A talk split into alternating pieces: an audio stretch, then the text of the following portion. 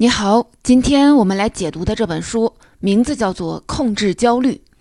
焦虑情绪是怎么来的？对我们有什么影响？我们又该如何的应对？然后我们会为您提供五种具体的方法，帮助你摆脱焦虑情绪的困扰。这本书是二十世纪美国心理学大师阿尔伯特·爱丽丝的作品，他是心理咨询和心理治疗方面应用最广泛的现代认知行为疗法的奠基人。所以在业内人士排定的最有影响力的应用心理学家排行榜上，他的排名还高过了弗洛伊德。我们之前已经讲过他的两本作品，分别是《控制愤怒》和《我的情绪为何总被他人左右》。如果你听过那两本书，那对于爱丽丝和她的理性情绪行为疗法，无论原理还是方法，应该都有一定的了解。而今天的这本书，爱丽丝对准了一种更常见的情绪，就是焦虑。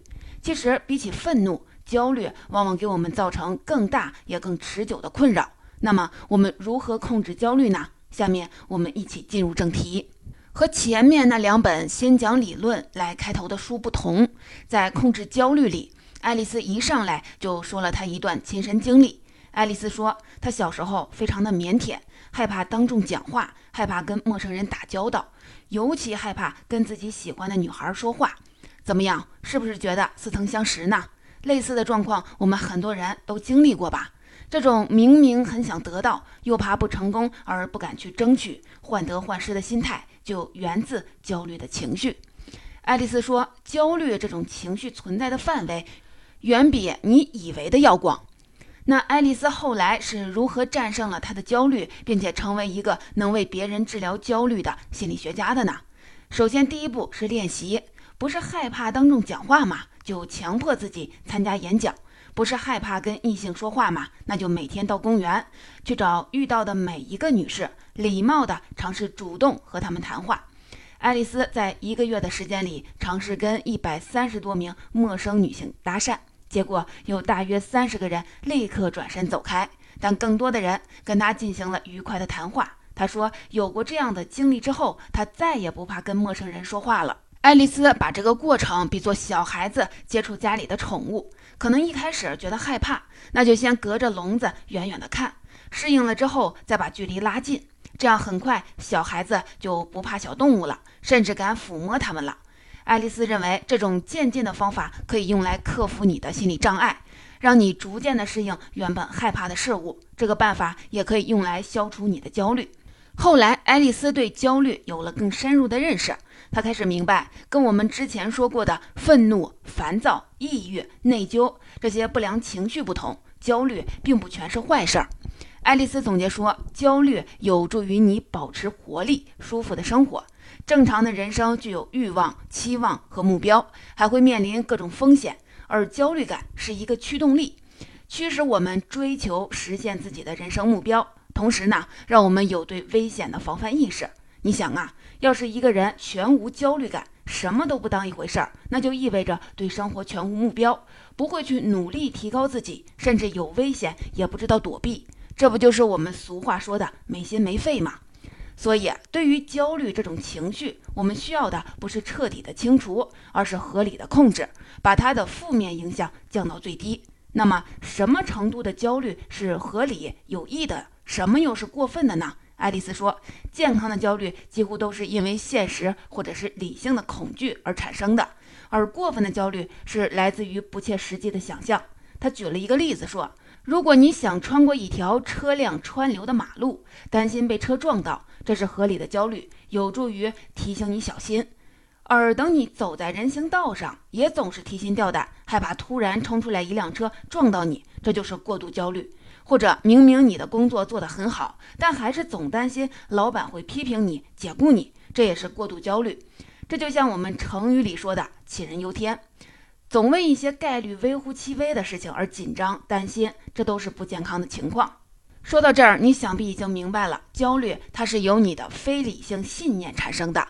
非理性信念这个概念，我们在愤怒情绪和我的情绪为何总被他人左右里已经讲过好几次了。这也是爱丽丝的理性情绪行为疗法里的一个核心概念。我们在这儿再给您重复一遍。理性行为疗法的公式：a 乘以 b 等于 c。你的情绪 c 是由你遇到的事件和诱因 a 和你的信念，也就是你看待这个事件的看法 b 共同来决定的。这个信念分为理性信念和非理性信念。如果你经常对一件事儿产生极端过度的反应，这就是非理性信念。在这个公式里，a 是已经发生的既成事实，我们没法去改变它。用数学的话说。a 是一个定量，但是 b 是一个变量，所以 b 的大小决定 c。你的情绪，如果你的信念是非理性的，那么你将会产生不健康的情绪。具体到这儿，就是你的焦虑情绪。所以呢，我们需要做的就是调整 b，也就是你的信念。当你对一件事儿产生了非理性的信念，并且因为这个信念而陷入焦虑之类的不健康情绪，你需要做的就是 d，也就是质疑。用这种方法来和你的非理性信念辩论。质疑这种信念中的非理性成分，针对导致焦虑的非理性信念，质疑可以通过三个方面：现实和实证型辩论法、逻辑型辩论法、实际和务实型辩论法。爱丽丝举了一个例子来解释这三种方法，说：假如你爱上了一个人，而对方却不爱你，你为此而焦虑苦恼，这种焦虑就来自于你的一个非理性信念：我爱的人绝对必须也爱我。所以啊，你需要和这种非理性信念辩论。想一想，我爱的人必须爱我，这在现实中是一种必然的普遍现象吗？他爱你，这是一种必须也是必然会发生的情况吗？这就是现实性辩论法。还有，我爱的人必须爱我，这符合逻辑吗？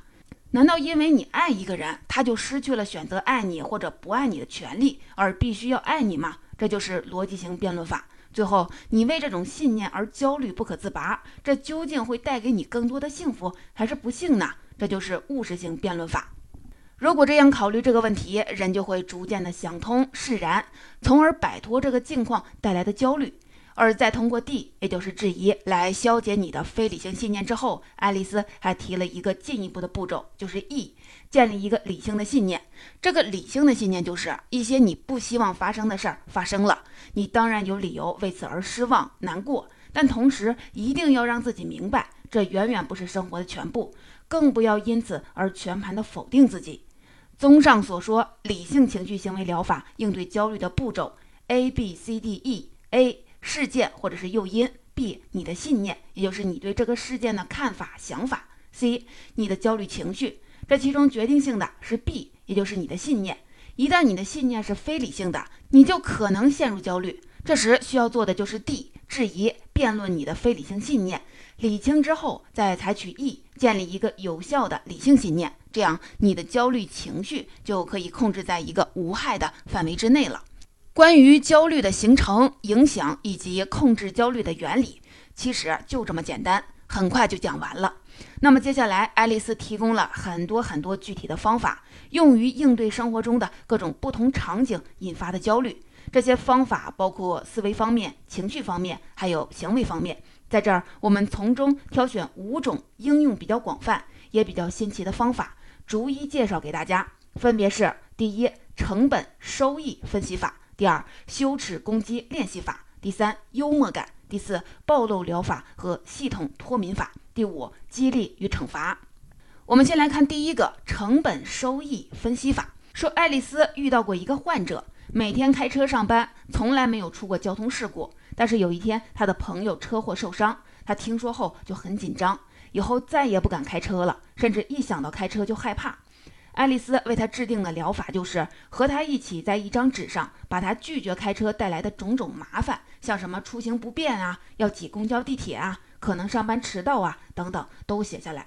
在纸的另外半边，把他开车可能承担的风险也写下来。前面说了，他一向是安全驾驶的，这个风险的概率其实非常的低。然后再把他开车能带来的便利也都写下来，就比如前面说的那些麻烦，就都迎刃而解了。同时，把他这么做需要付出的成本也写出来，那就是克服自己的恐惧心理。这么一比较，就一目了然了。这位患者发现，克服恐惧感的短期不适，要比永远处在恐惧感中要有利得多。爱丽丝说，成本收益分析法可以用来解决很多的焦虑，因为一旦成本和收益都非常清晰明了，那一个理性的人就会尝试去克服困难，改变导致自己焦虑的非理性信念。第二个，羞耻攻击练习法。很多焦虑的情绪是来源于自责，而这种自责是因为我们曾经犯过一些错误，这些错误可能确实很严重。但是如果我们一味地沉溺在其中，不能走出来，那可能会对我们的身心健康造成非常大的损害，而且于事无补。所以，我们需要找到这个导致我们感到羞耻、自责的源头，来攻击它。爱丽丝举的例子是，她的一位女患者未成年的时候意外怀孕。而她出生在一个非常保守的天主教家庭，可想而知这件事儿带给她和她的家庭的影响。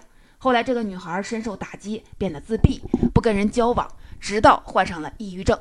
她来向爱丽丝求助。爱丽丝发现，她一切问题的根源就在于对于年轻时的行为感到羞耻，所以拒绝跟任何人接触，因为她认定所有的人都瞧不起她。然后，爱丽丝就为她制定了针对羞耻感的攻坚战疗法。鼓励他到公共场所做一些很出格的事儿，比如说穿奇装异服，两只脚穿不同的鞋子，到服装店去买吃的。这就是这类会让人觉得好笑，甚至是愚蠢，但是又对别人和自己都无害的事儿。注意啊，这是一个底线。通过这些事，让自己习惯别人的异样的眼光，久而久之，他变得越来越不在乎别人对他的看法，不再为别人怎么看他而焦虑。同时呢，也在自己的内心放下了自己的过去。后来，这个姑娘重新过上了正常人的生活，她的家人也都很为她高兴。这就是羞耻攻击法，反复练习可能导致你感到羞耻的事情。当你感到了适应，就不会再为别人的看法不安、焦虑了。第三个，幽默感，这是爱丽丝提出的方法中最有趣的一种。意思是说，当你遇到让你紧张或者是尴尬的场景时，尝试着从幽默的角度去想象它。他说，比如你是一个不擅长演讲的人。有一次不得不在台上讲话，看见台下观众们皱着眉头的表情，这会让你更紧张、沮丧。而这时候，你可以脑补一幅画面，想象他们处在一个滑稽的场景里，比如说他们呲牙咧嘴、浑身不自在的样子，不是坐在听众席上，而是坐在马桶上。这样是不是一下子就会轻松许多呢？幽默是缓解压力的最佳的办法。当一件事儿让你焦虑紧张的时候，你可以尝试着用幽默的态度来面对。第四个，暴露疗法和系统脱敏法。其实啊，我们开头讲的爱丽丝本人练习跟陌生姑娘搭讪，以及小朋友练习接近小动物，这两个案例用的都是脱敏法。爱丽丝举例说，有人害怕蛇，那就让他想象有一条蛇就在半英里之外。等他逐渐的适应了，就不再为此而害怕焦虑了。再想象这条蛇已经来到了距离他四分之一英里的地方，以此来类推，直到他可以想象这条蛇就在他的面前。如果能适应这种想象，下来就去动物园的爬行馆，近距离的去观察蛇，这样最终就可以克服对蛇的恐惧。这就是想象脱敏法，控制焦虑的思维疗法中最常见的一种。不过这种方法对于强迫症来说就不那么有效，所以需要更直接的强化版行为疗法——暴露法。跟之前的想象不同，这种方法要求你直接的暴露在让你焦虑或者恐惧的敏感源面前，以渐进的方式逐步的适应。爱丽丝有一个非常严重的地铁恐惧症患者，爱丽丝和他共同练习克服恐惧。先是在地铁站里站上五到十分钟，适应了之后，在离家最近的地铁站上车，就坐一站地。尽管这时你可能会紧张的发抖，浑身冒汗，但是不断的告诉自己，就坐这一站，就坐这一站。等下车之后，会长出一口气，并且发现什么危险都没有发生。反复练习之后，就是两站、三站，直至最后，这个人经历一趟长达一个多小时的地铁旅行，也不再觉得不安了。这就是脱敏法，包括想象脱敏法和暴露法，用渐进的方式，一点点的接近导致恐惧和焦虑的敏感源，直到你习惯它。第五个，激励与惩罚法，这在书中是两种方法，但其实可以结合使用。效果更佳，就是说，当你面对一件让你非常紧张但又应该去做的事情时，你要拿出勇气去直面它，而不应该逃避，因为逃避意味着对不确定事物的焦虑感战胜了你，你将无法主宰你自己。这时候，你可以自己跟自己订立一项约定：如果你去做了这件事儿，不论成败，做完之后给自己一个大大的奖赏；而如果你逃避了，没敢去做，就惩罚自己去做一件更加不愿意去做的事。爱丽丝讲了一个律师的故事。这位律师其实水平很高，但唯独庭上辩论环节是他的弱项。这让他的事业停滞不前。爱丽丝为他制定的练习方法就是，每当他出庭打一次官司之后，下一单业务就安排他最喜欢的庭外和解类的官司。这种练习方法果然让他越来越适应出庭。然后在一场官司中，他遭遇了一位他非常害怕的对方的律师。他想不接这个案子，想躲开对方。这时爱丽丝要求他必须出庭，使用的就是惩罚法。他让这位律师拿出一千美元现金放在了信封里，写上对方律师的姓名和地址。如果到了开庭日期他没有去出庭，就把这钱给对方寄去。在这种压力下，这位律师终于走上了法庭，跟对方正面交锋。虽然还是败诉了，但他克服了自己的焦虑感，以后不再逃避法庭上的辩论了。除了这五种方法，爱丽丝还介绍了放松和分散注意力法、克制过度思考法、无条件自我接纳法、无条件接纳他人、理性情绪意向法、固定角色扮演等等用来控制焦虑的方法。最后，爱丽丝还提到了药物疗法。现在的神经科学已经越来越有力地证明了人的情绪与大脑神经活动之间的关系，也根据这个原理开出了一些针对神经系统的药物，用来克服人的不良情绪。像现在已经有了抗抑郁的药物。不过啊，在这要提醒大家，这本书毕竟是爱丽丝在上世纪写的，她在书里提供的具体的药物和疗法，我们就不过多的介绍了。毕竟神经科学现在已经有了更大的发展，还是应该关注这方面的新动态。总结，这就是心理学大师阿尔伯特·爱丽丝控制焦虑教给我们的。我们再来一起回顾一下。首先，爱丽丝告诉我们，我们很多的担心、害怕、纠结、患得患失，其实都源自于焦虑情绪。焦虑情绪是人很必要的一种情绪。不懂得焦虑的人，不会有自我提升的追求，甚至不会有自我防范意识。但是，过度的焦虑是不利于健康的。焦虑从我们的内心产生。在理性情绪疗法的 A B C 理论中，B 也就是你的信念，是导致你产生焦虑的主要原因。如果这个信念是非理性的，我们需要对它进行质疑，从现实、逻辑或者是务实的角度证明它的不当。之后还有步骤 E，就是建立一个有效的理性信念。除了这个大的原理，爱丽丝还针对生活中的各种焦虑场景提供了大量的方法。我们为你详细介绍了其中的五种，分别是成本收益分析法、羞耻攻击练习法、幽默感暴露疗法和系统脱敏法、激励与惩罚。通过以上从理论到实际应用中的小窍门儿，一系列的方法，希望你从中受到启发，学会妥善处理你的焦虑情绪。心理学大师阿尔伯特·爱丽丝关于情绪管控的系列作品，我们还将陆续的为您带来，也请您继续的持续关注。